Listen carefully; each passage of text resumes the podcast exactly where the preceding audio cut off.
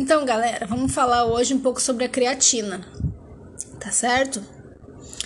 Uh, a creatina é um suplemento que é conhecido, bastante conhecido na musculação, né, em outras atividades vigorosas. Ela foi por um período de tempo proibida no Brasil, a Anvisa não liberava a creatina, né? Pra você ver como as coisas mudam, uma coisa que não tinha inclusive nem lógica, tá certo? Mas a questão é assim, né? A ciência ela vai, cada hora a gente vai descobrindo, descobrindo, descobrindo aos poucos, né? Então, a gente às vezes tem precauções em colocar determinadas coisas no mercado porque a gente não sabe os efeitos. Então, agora como a gente sabe os efeitos, obviamente ela é liberada, tá certo? Porque não nem tinha lógica de ela ser proibida, tá bem?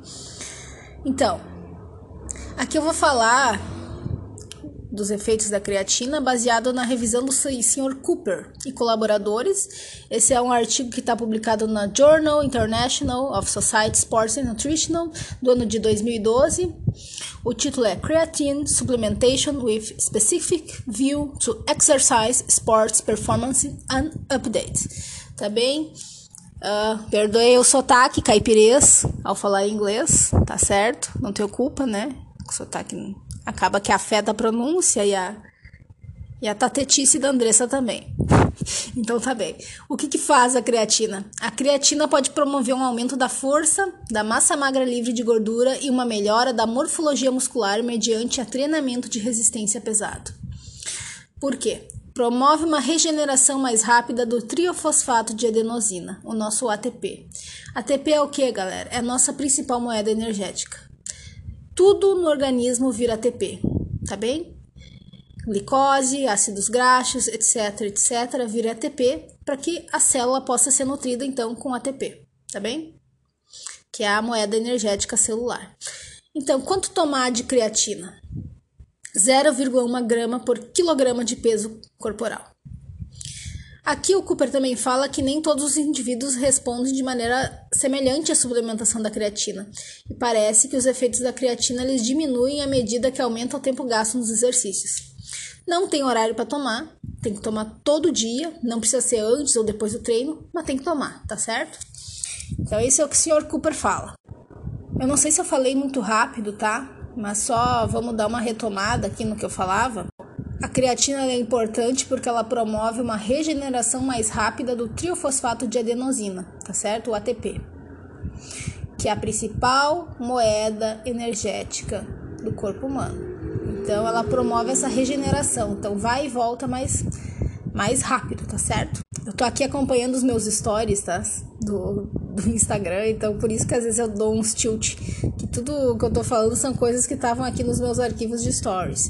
Então só repassando agora para mim pro Spotify. E outras redes, e outros sistemas de podcast disponíveis aí no mercado que está sendo repassado. Tá aqui. Então, o que, a International Society of Sports and Nutrition fala? Através de uma revisão de uma revisão.